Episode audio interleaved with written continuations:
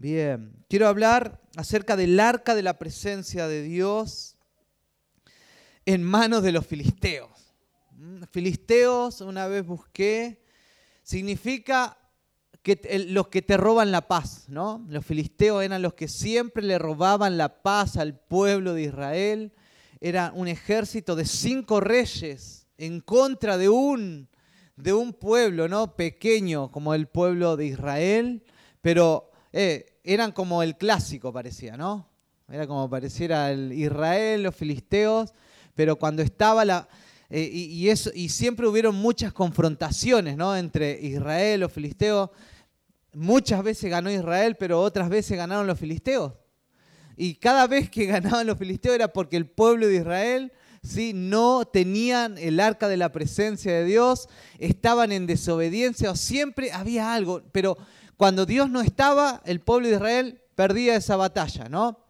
Y acá vemos parecía como un partido de fútbol, ¿no? Cuando perdés la pieza clave es como que está complicado. Y así yo creo que nuestras vidas, cada día, cada día, el jueves hablábamos un poco de esto, cada día debemos vivir el día a día, así cada día tiene su propio afán, dice la palabra.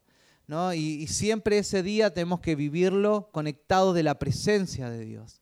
Entonces necesitamos la presencia de Dios. Hoy en día no está más en un arca, no es algo externo la presencia de Dios. Hoy en día la presencia de Dios está adentro, está en tu corazón. ¿sí? Decir conmigo esto, la presencia de Dios está en mi corazón. ¿sí? Cada día vos salís en victoria. ¿No? Si no hubo victoria, es porque algo pasó. O capaz que muchas veces son pruebas.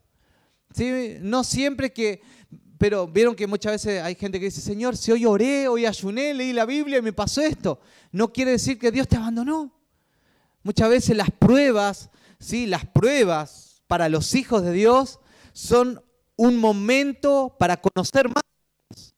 Si las pruebas nos hacen más fuertes en la vida, nos hacen más dependientes de Dios. Las pruebas hasta nos hacen más humildes. Porque muchas veces cuando todo va bien es como que se nos quiere subir el orgullo, ¿no? Entonces, cuando quiere subir el orgullo, ¿sí? necesitamos decir, Señor, necesito una pruebita, porque ¿sí? el orgullo está subiendo en mí. ¿No? Y cuando viene la pruebita, ¿qué pasa? Uno está rendido nuevamente a los pies de Dios. ¿Sí? Entonces, es como que Dios sabe cuál es el momento donde, donde, donde va a dejar va a dejar que venga una prueba. No es que Dios la manda. ¿sí? Fue como Job, ¿no? Cuando le dijo, bueno, haz todo lo que quieras, pero no toques su vida. No fue Dios el que lo hizo, el que mandó eso en Job, sino que fue Satanás mismo. Todo lo malo que te pasa no viene de Dios. Sí, vos sabés eso, ¿verdad? Todo lo malo que viene no viene de Dios. Dios muchas veces lo deja ahí, ¿sí? al enemigo ahí, déjalo un cachito, pero pero el Señor está con nosotros.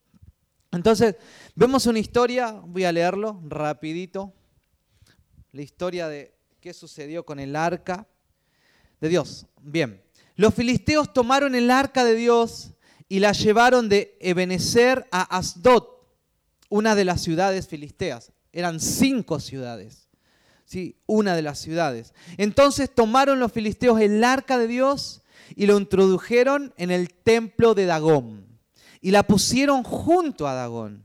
A la mañana siguiente, cuando los de Asdod se levantaron temprano, he aquí que Dagón había caído rostro en tierra delante del arca del Señor. Y tomaron a Dagón y lo pusieron otra vez en su lugar.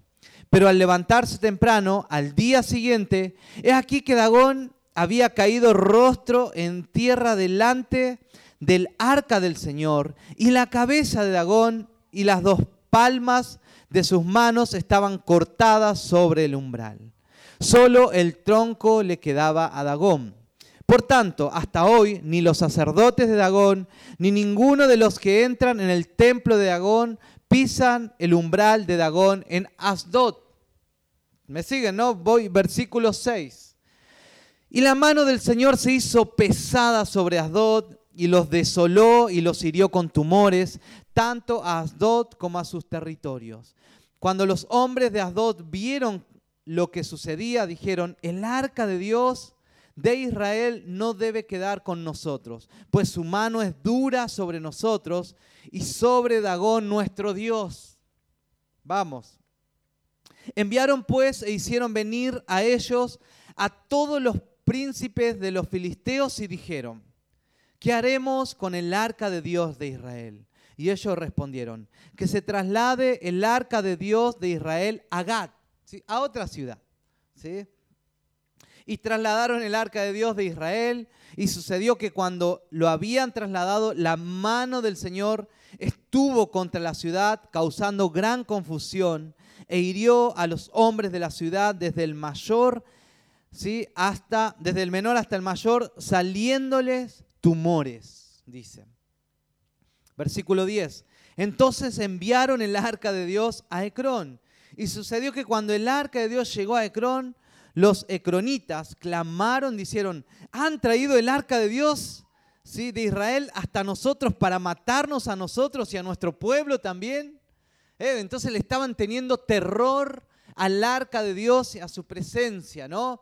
El pueblo pagano, los pueblos paganos, sí pensaron, pensaron que por tener también al Dios de Israel, al que le daba eh, las batallas, al que le hacía ganar las batallas, dijeron, vamos a hacer un Dream Team de dioses. Tenemos a Dagón, ¿sí? tenemos a Astarot y tenemos a todos esos dioses. Ahora traigamos al Dios de Israel también. Sí, pero nosotros vemos que nuestro Dios ¿sí? no se mezcla con ningún Dios. ¿No? ¿Cuántos me dicen amén? ¿Sí? Dios es celoso. ¿Sí? Yo no puedo decir, yo tengo a este Diosito pero también tengo a mi Dios, ¿sí? Yo tengo a este Dios, pero también tengo a otras cosas que yo creo. Eh, Dios no se mezcla con nada, ¿sí? Tenemos un Dios que es celoso. ¿Y qué sucede con los que quieren mezclar a Dios, el Dios santo y celoso, con otros dioses? Hay consecuencias, ¿no? Hay consecuencias. Tenemos un Dios. O, o me decido y sigo a Dios, ¿sí? O, o, soy frío o soy caliente, ¿no?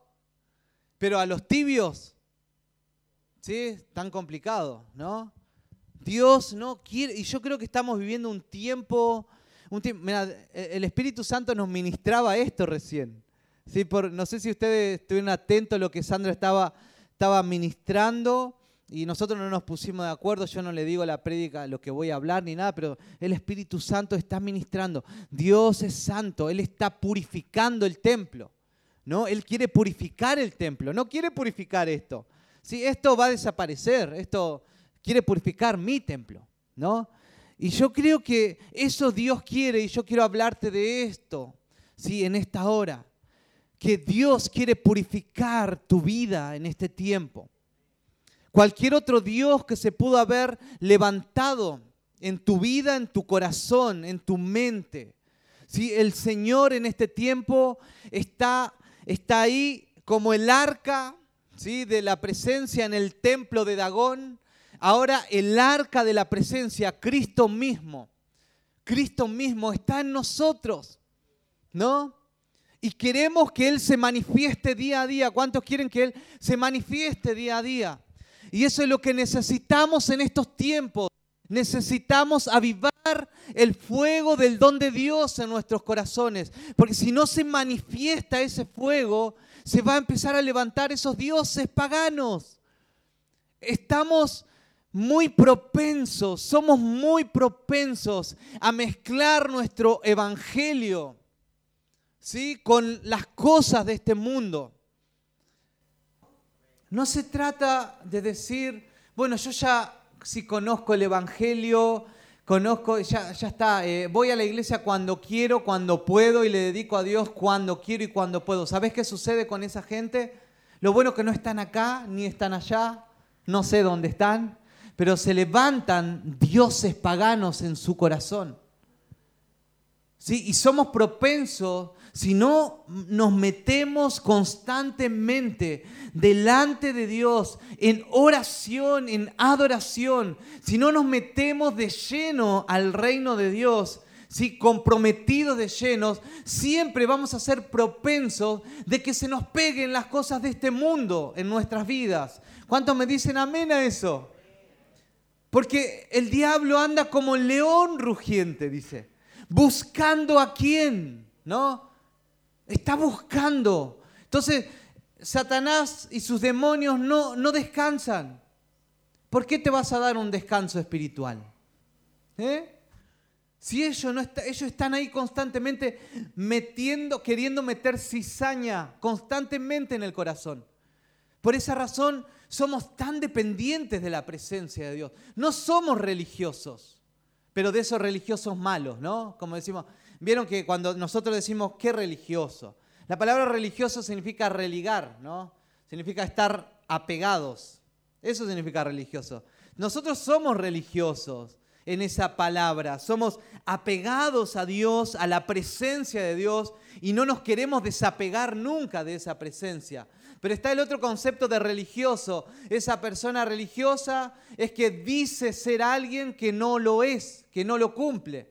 Como los religiosos que Jesús le decía cosas, esos religiosos que eran sepulcros blanqueados, ¿no?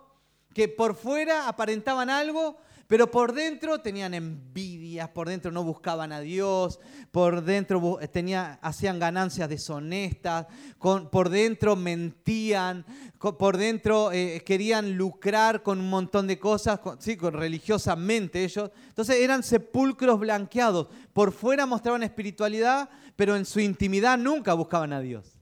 ¿No? Entonces nosotros necesitamos ser gente religada a la presencia de Dios.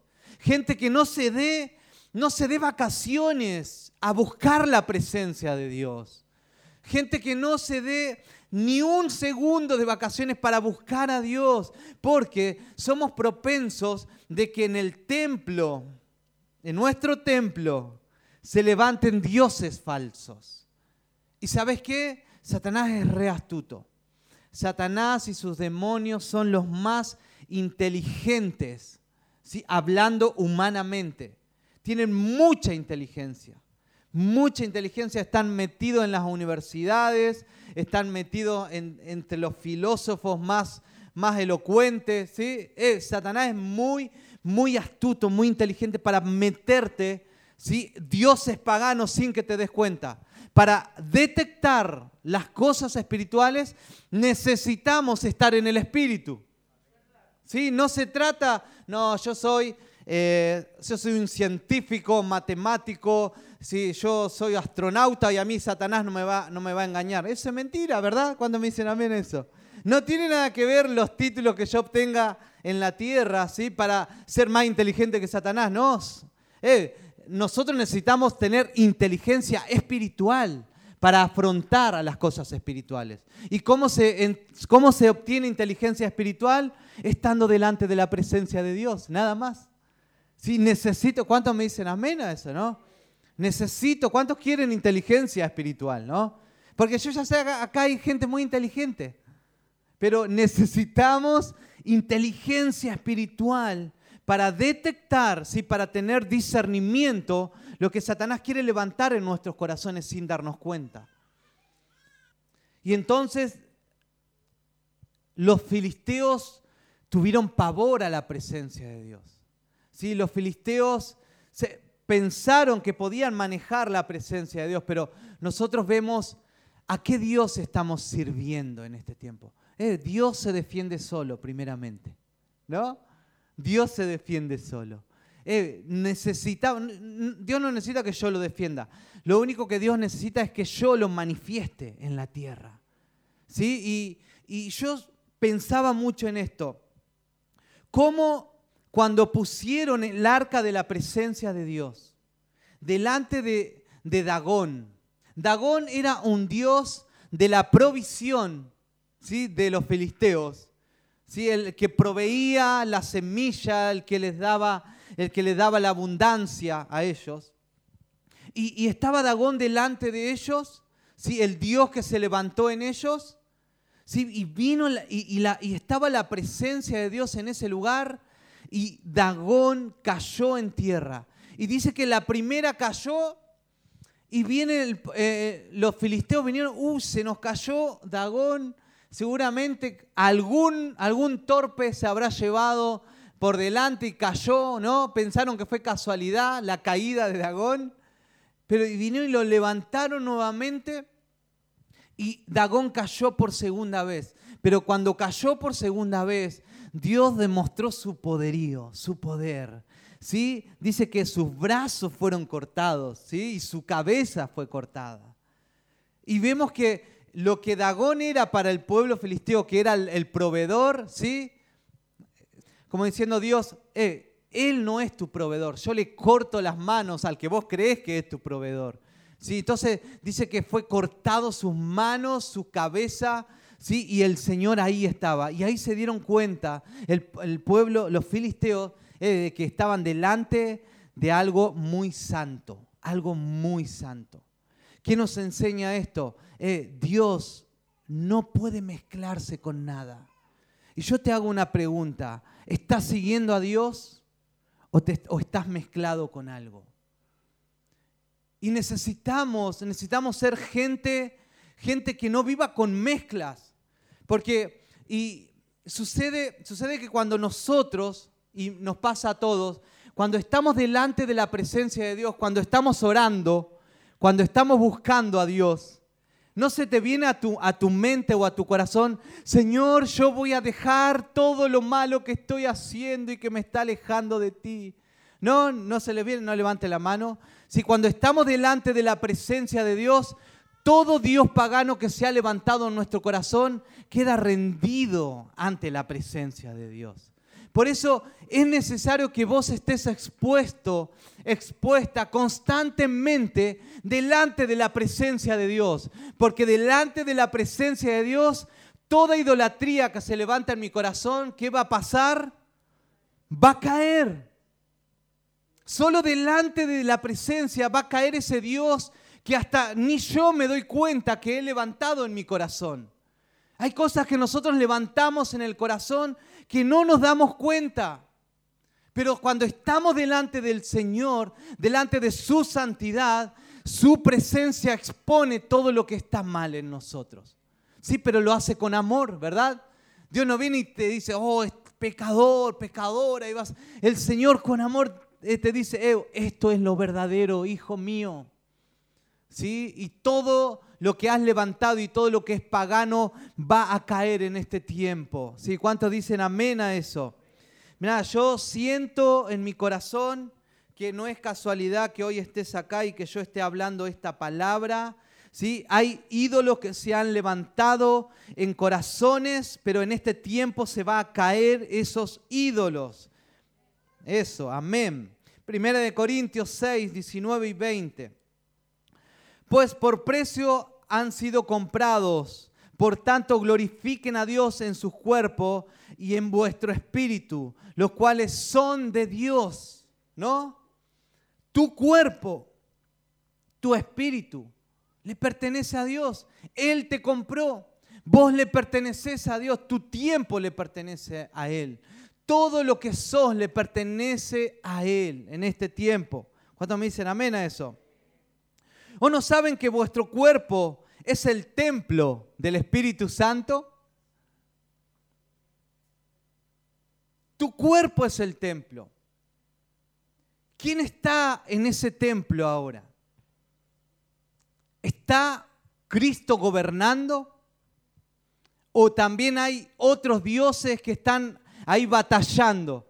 ¿Quién va a ser el verdadero Dios en ese templo? ¿Sí?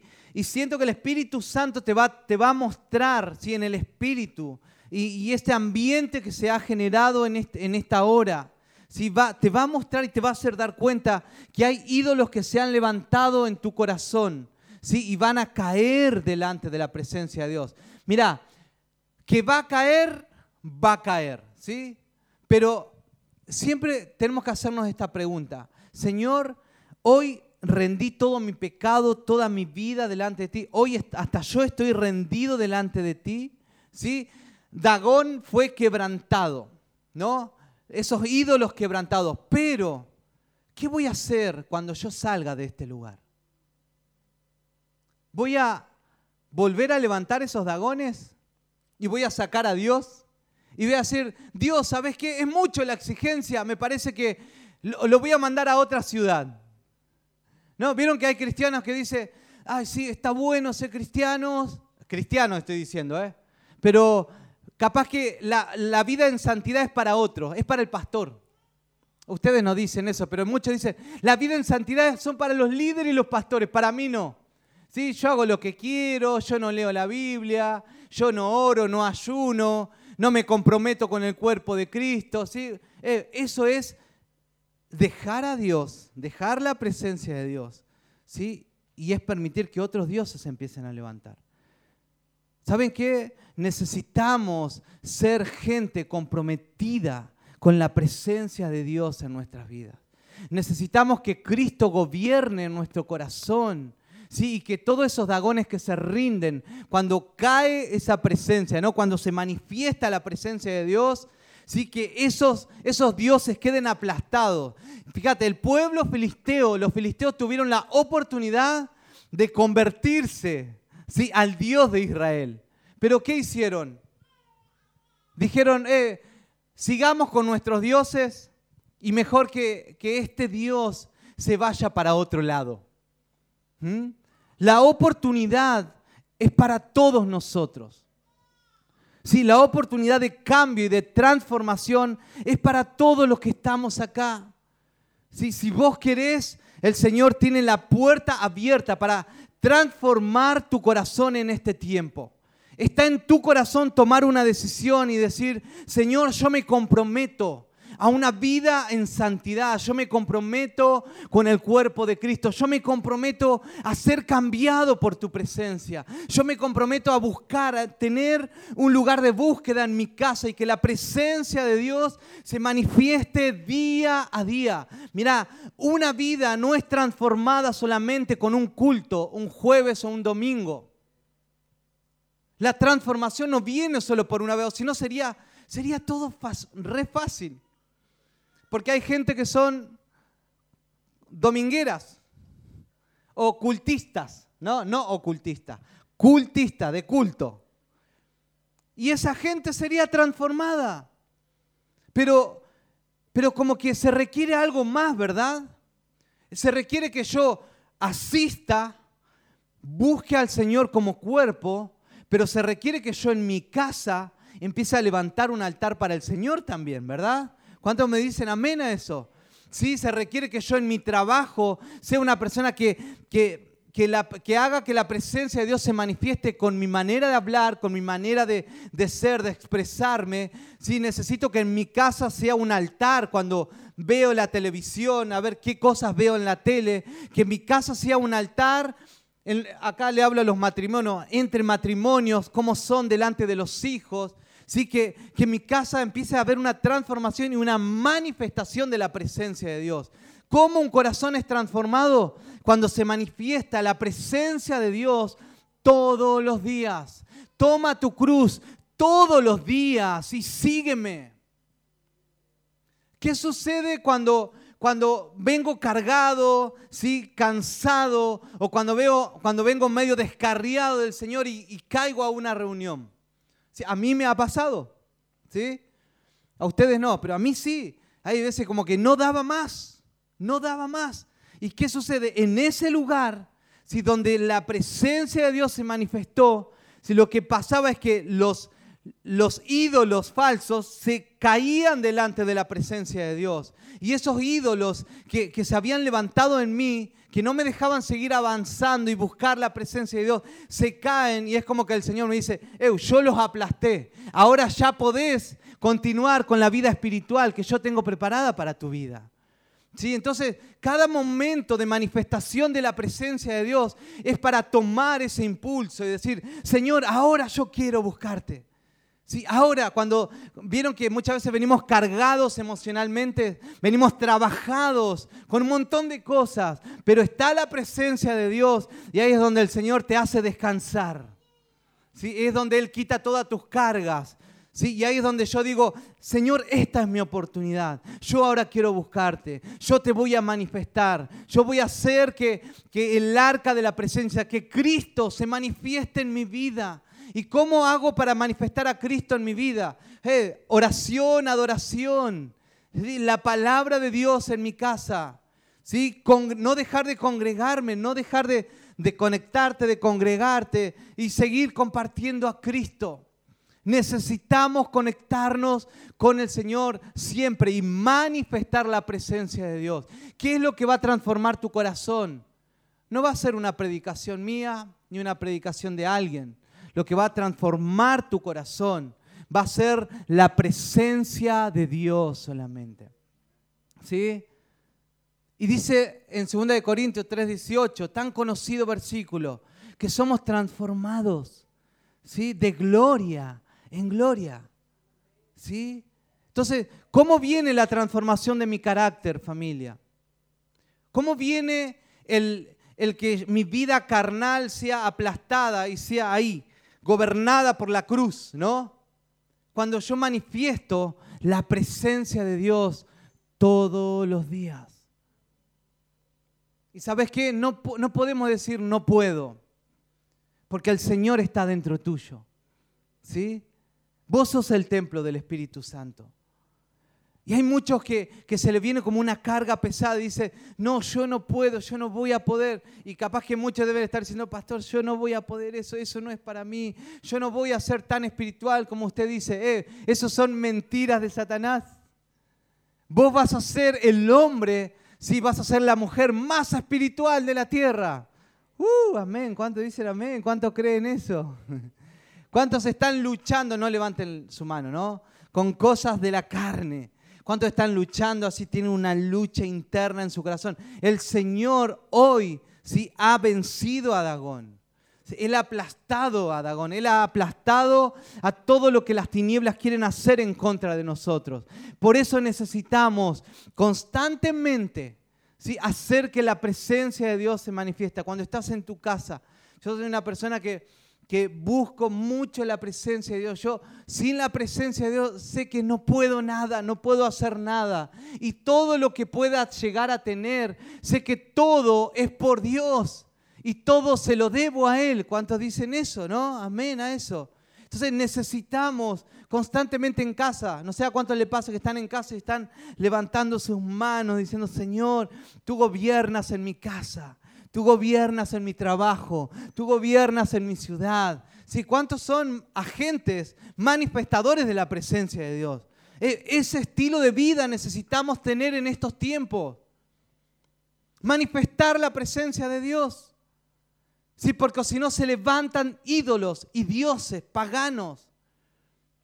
Sí, muchos, muchos pensamos, bueno, nosotros no somos paganos ni, somos idólatras porque los idólatras son los católicos, porque ellos tienen la Virgen allá. No, eh, los cristianos, yo veo que hay cristianos más idólatras ¿sí? que hasta los mismos católicos, voy a decir.